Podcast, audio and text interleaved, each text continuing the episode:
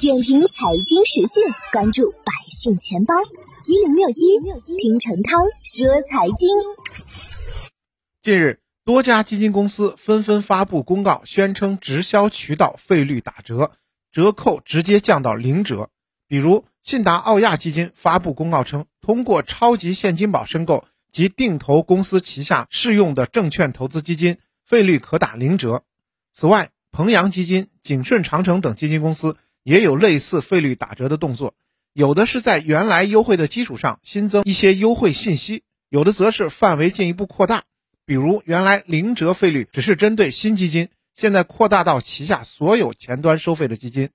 不过，不少基金公司采用的都是通过货币基金转旗下其他基金的方式，才能享受零折费率。当然，也有基金公司在自有渠道销售时，甚至都不需要通过赎回转申购才能零折费率，而是直接在申购时就可以享受零折。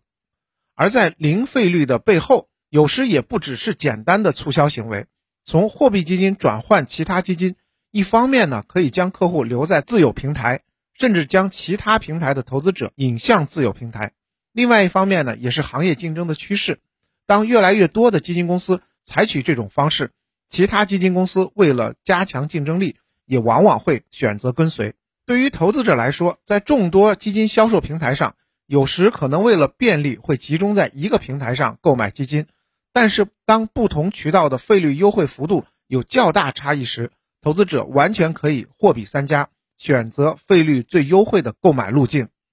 点评财经时讯，关注百姓钱包，我是程涛。